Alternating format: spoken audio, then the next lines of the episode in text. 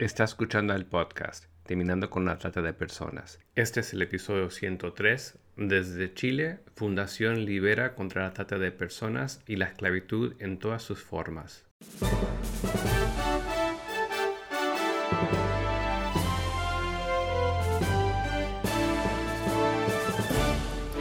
Bienvenido al podcast Terminando con la Trata de Personas. Mi nombre es Gilbert Contreras. Y mi nombre es Virginia Contreras. A través de nuestros episodios, que se emitirán cada dos semanas, buscaremos empoderarlo a usted con herramientas para estudiar el asunto, ser una voz y hacer una diferencia para terminar con la trata de personas. Muy buenas tardes, Carolina. Muy buenas tardes, Virginia. En esta oportunidad queremos conectarnos contigo para saber un poco más acerca de la Fundación Libera y el trabajo que están realizando en Chile. ¿Nos puedes comentar cuándo y cómo surge la fundación? Sí, por supuesto, Virginia, y, desde ya muy agradecida por, tu invitación a estar acá. Mira, Libera eh, formalmente se crea a finales del año 2016 por un conjunto de mujeres que nos había eh, tocado trabajar desde el Estado o desde organismos internacionales o desde organizaciones de la sociedad civil en materia de trata de personas. Y nos había tocado trabajar en, la generación de, la primera política pública en el país. Y a medida que trabajábamos y difundíamos y nos íbamos profundizando más en la realidad de la temática, adquirimos la convicción de que era muy importante poder trabajar desde la sociedad civil porque a nuestro juicio el Estado no era capaz todavía de comprender la gravedad de la amenaza.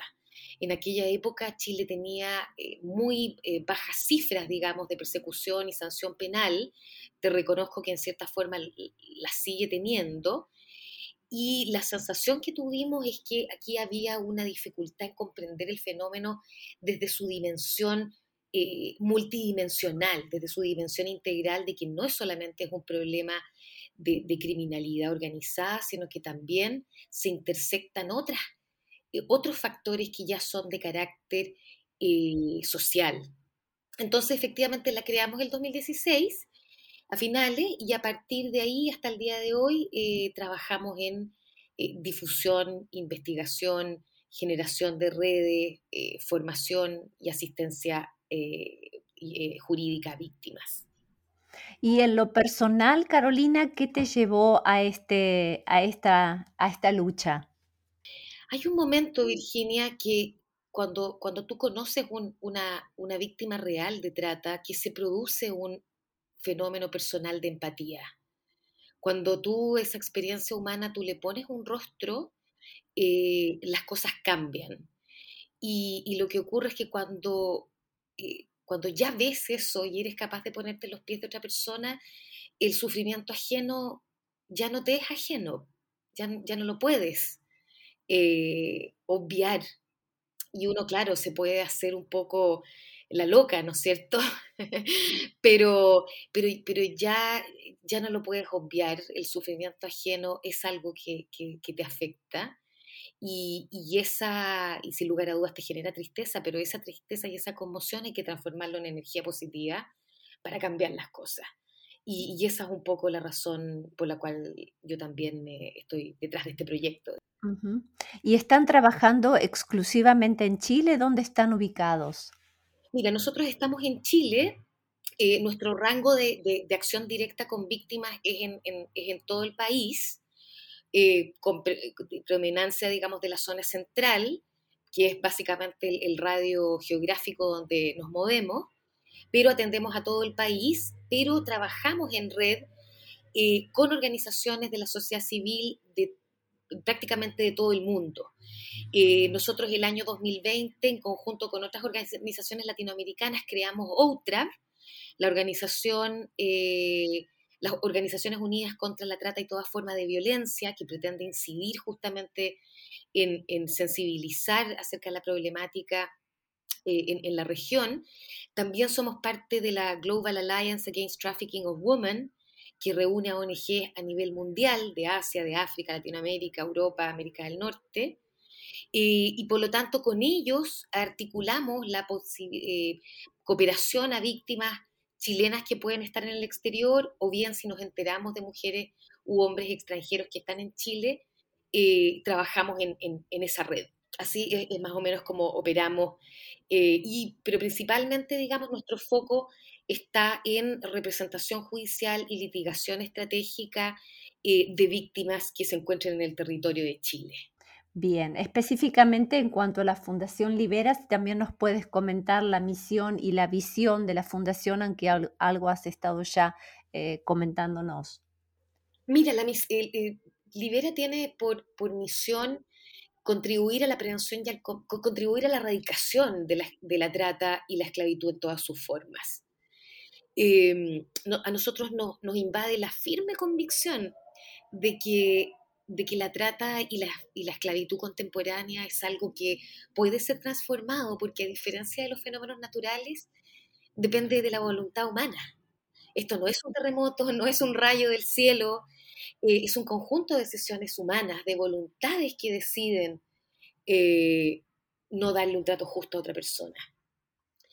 Eh, y, nuestra visión es, un, es un mundo en el cual seamos todos libres. Y por eso, digamos, nuestro lema es, ser libre y libera a los demás.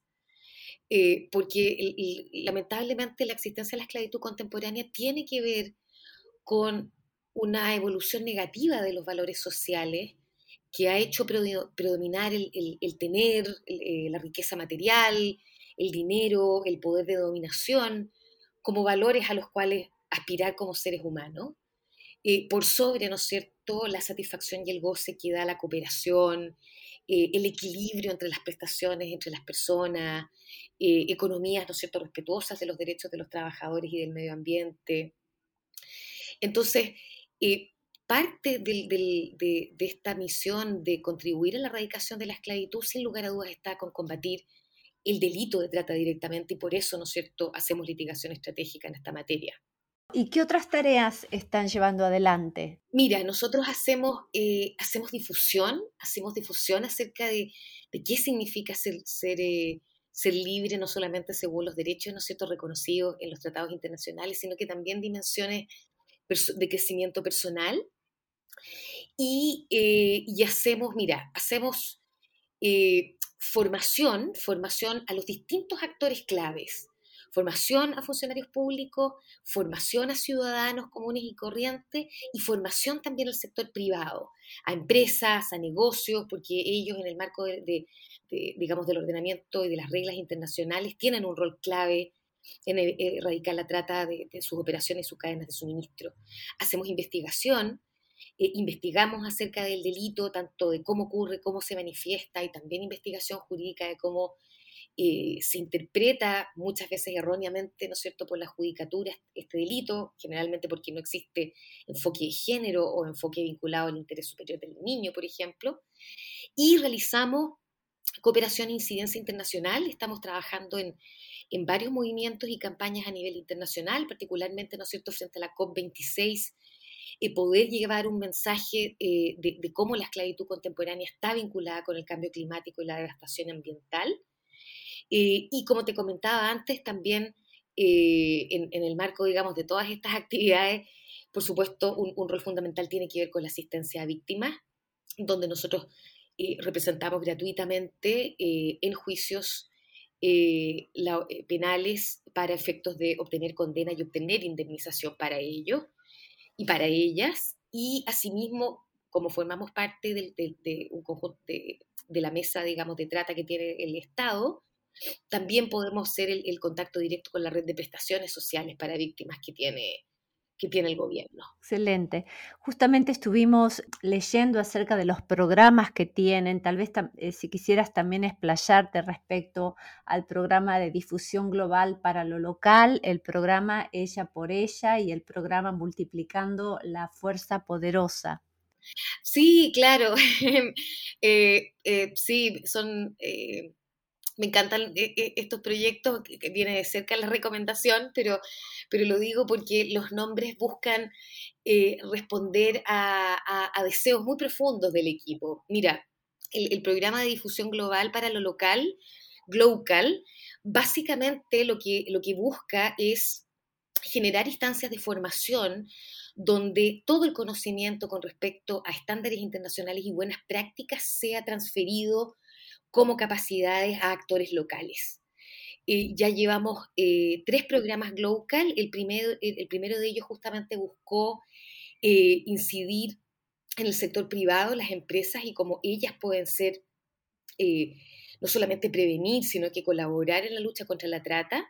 Y posteriormente los dos, los dos programas siguientes nos hemos enfocado en los jueces y los operadores de justicia de Latinoamérica.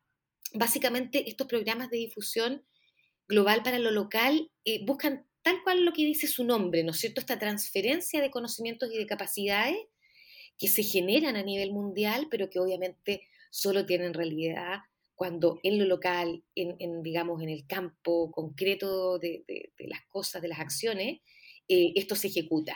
Y muchas veces lo que nosotros hemos podido ver en terreno es que efectivamente organismos internacionales, eh, entidades ¿no cierto? especializadas generan estupendos programas y, estándares y mecanismos, pero lamentablemente no llega claro. a, la red.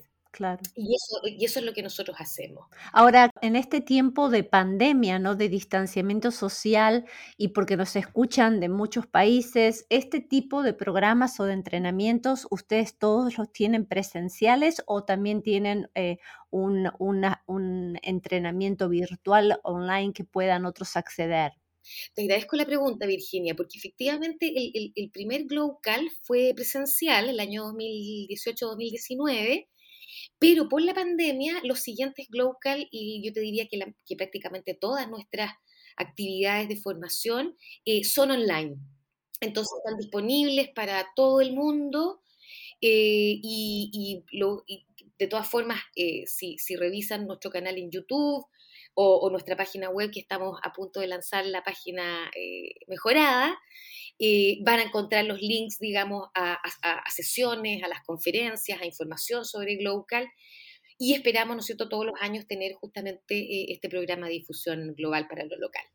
¿Cuál sería entonces la, forma de contactarse con ustedes para que nuestros oyentes luego puedan tener esto como recurso? Mira, mm, te doy, te comparto nuestra, nuestra sitio web y nuestras redes sociales. Bueno, el sitio web es www.libera.ong eh, como organización no gubernamental, ONG. Eh, luego en, eh, en, YouTube también nos encuentran por Libera ONG, en Instagram, en Twitter, Libera slash bajo ONG. En Facebook estamos como arroba Fundación Libera y por supuesto no duden en contactarse con nosotros en el correo contacto arroba. Volvamos otra vez a este otro programa que me gustó. Eh, todos los nombres que les han puesto realmente son muy significativos, pero el que es Elia por Elia. Mira, ella por ella, em, ella por ella busca, tiene, es un programa muy querido para nosotras porque eh, está en la base de lo que es nuestra convicción del origen de por qué existe esclavitud. Y, y nosotros creemos que existe esclavitud porque el ser humano ha naturalizado una regla de comportamiento que consiste en la cosificación de, su mitad femenina, de su mitad humana hembra. ¿ah? Eh, en cierta forma, si tú te fijas, la violencia y la discriminación contra la mujer es una, es una especie de regla social cultural que ha traspasado, ¿no es cierto?, la historia de la humanidad, que en cierta forma te autoriza a que tú trates a otro ser humano igual a ti como un ser inferior. E incluso si tú analizas los fines que tiene la trata, tú vas a observar cómo se cosifican distintas dimensiones de la experiencia de la mujer. Se cosifica la sexualidad, la sensualidad, la belleza de la mujer, con, la explotación sexual, la pornografía forzada, la prostitución forzada, se cosifica, ¿no es cierto?, el cuidado, la ternura, eh, con, todo lo que es el servicio doméstico forzado, eh, se, cosifica, ¿no es cierto?, y se instrumentaliza la creatividad femenina con, todo el mundo también del, trabajo forzado. Y en ese sentido, eh, poder poder, digamos, eh, profundizar en, la lucha y la erradicación de la discriminación de la mujer es un proyecto, ¿no es cierto?, que la humanidad tiene que ir de la mano con el proyecto de erradicación de la esclavitud. Y en ese sentido, lo interesante es que las distintas eh, olas del movimiento feminista han permitido que en pleno siglo XXI tengamos mujeres que han logrado, ¿no es cierto?, adquirir eh, posiciones de poder que les permiten tomar decisiones y tenemos a destacadas mujeres en ámbitos políticos, económicos, culturales, académicos. Entonces, lo que nosotras creemos es que en, este cambio de, estructuras que se requiere a nivel global para erradicar la esclavitud, eh, sin lugar a dudas el rol de las mujeres clave en estos distintos ámbitos, de las mujeres líderes en estos distintos ámbitos, tiene, juega un rol crucial en poder erradicar la trata de mujeres eh, en la sociedad, en las operaciones de las empresas, en las cadenas de suministro a nivel global. Entonces, ella por ella es, una, es una invitación a que esas mujeres que se encuentran en posiciones de, toma de decisiones eh, puedan incidir en decisiones que en definitiva redunden en, en prevención y combate de trata de otras mujeres son las hermanas mayores, lo, llamamos, ¿no cierto?, como es el momento que las hermanas mayores tienen que ir a proteger a las hermanas menores. Por supuesto, en, esto tiene que ser siempre visto con el filtro de la ternura, ¿no es cierto? No, no, no de hermana mayor, hermana eh, eh, menor eh, como una especie de jerarquización, sino, que, sino que en el fondo capturando eh, la relación básica del cuidado, que en definitiva e, e, es, lo que determina que seamos humanos y no otra cosa. Lo que pasa es que, bueno, se nos ha olvidado, ¿no es cierto? Eh, y eso es el sentido de ella por ella, es decir, es el minuto de que ellas, ¿no es cierto?, abran los ojos. Hay muchas mujeres, ¿no es cierto?, por supuesto, líderes que están justamente muy comprometidas con la equidad de género y con la lucha contra la trata, pero eh, a nuestro juicio no han todavía no, han tomado plena conciencia del rol clave que ellas pueden cumplir en cambiar, ¿no es cierto?, eh, normativas, formas de operar, eh, nuevas economías, nuevos modelos de negocio y, justamente ella por ella pretende entregar el conocimiento justamente sobre qué es la trata y cómo puede ocurrir y, cómo nos afecta, digamos, y al mismo tiempo entregar herramientas para eh, poder hacerle frente. Sabes que también en otra oportunidad hemos hablado también de levantar una nueva generación de mamás en Latinoamérica en cómo criamos a nuestros hijos varones. Sin lugar a dudas. Es, e, e, una iniciativa estupenda, Virginia, y, creo que es clave. Eh, la, educación siempre es un poco el pariente pobre a la hora de tomar eh, medidas eh, contra problemas graves, ¿no es cierto? Uno habla criminalidad organizada, cambio climático, y, pareciera ser que eh, uno debiéramos actuar de forma, eh, ¿no es cierto?, más sofisticada, cuando efectivamente la educación es lo único que va a lograr transformar eh, nuestras generaciones, porque necesitamos aprender y, creer que otras formas, ¿no es cierto?, de relación son posibles. Y en ese sentido estoy, mira, apoyo completamente y si después me puedes contar más, feliz. De hecho, una hermana mía trabaja justamente en, cambios de, patrones con respecto a la maternidad y, y, sí, el cambio de las nuevas generaciones es, sumamente necesario.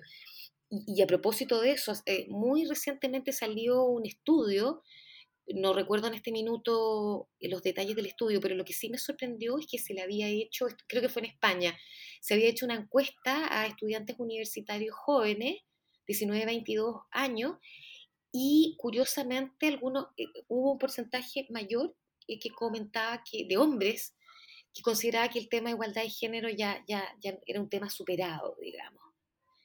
Y, claro, eso asusta porque hay, sin lugar a dudas, hay más, conciencia, pero las cifras y la realidad en, terreno no demuestra que, que se haya cambiado, digamos.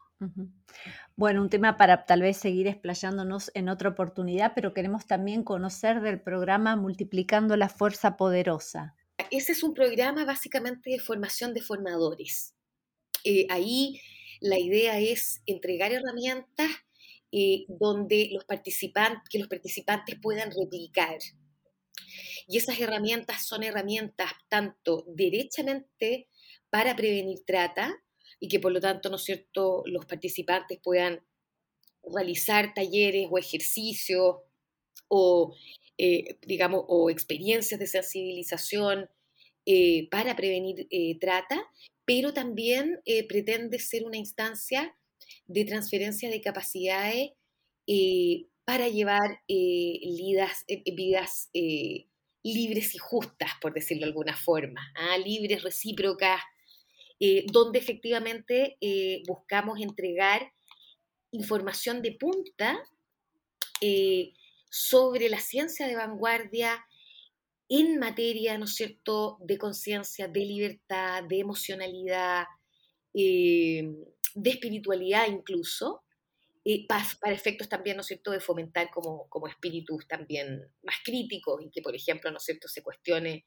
la el, status quo que nos permite imaginar, ¿no cierto?, nuevas formas de economía, nuevas formas de, relacionarnos.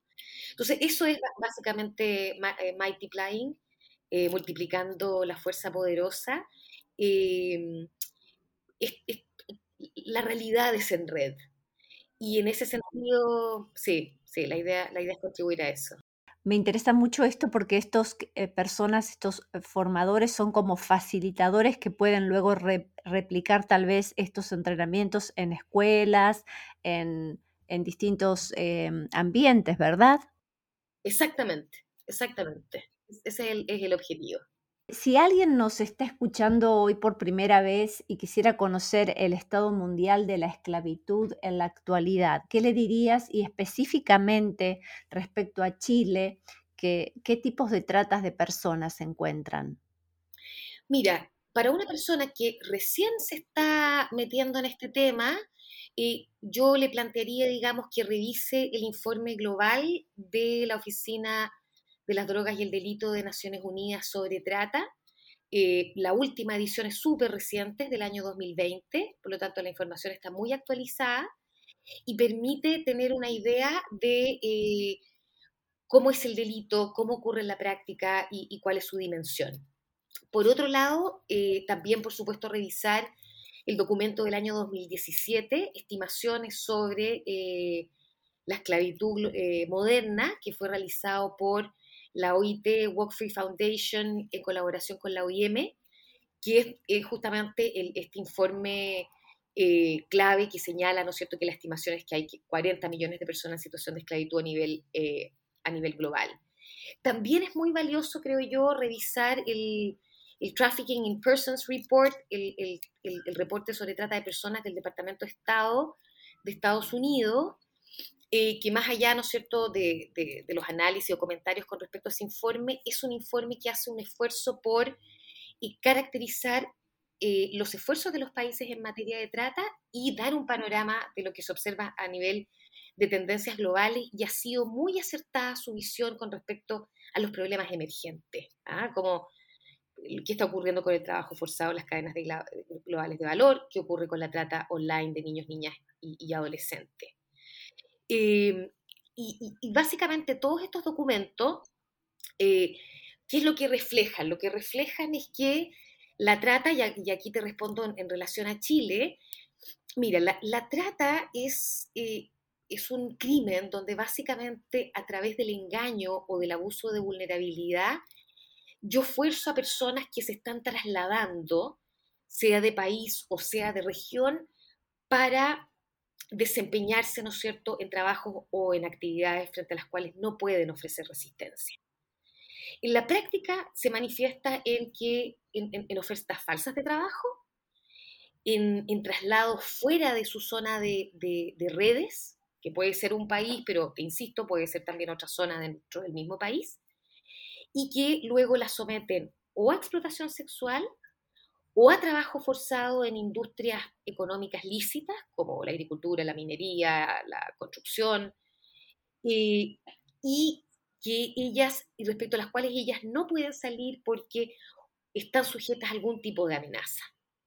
Eh, amenaza de su vida e integridad física o la de su familia, o amenazas, ¿no es cierto?, de, eh, de sufrir consecuencias desfavorables como la deportación, eh, como el, abandono absoluto económico.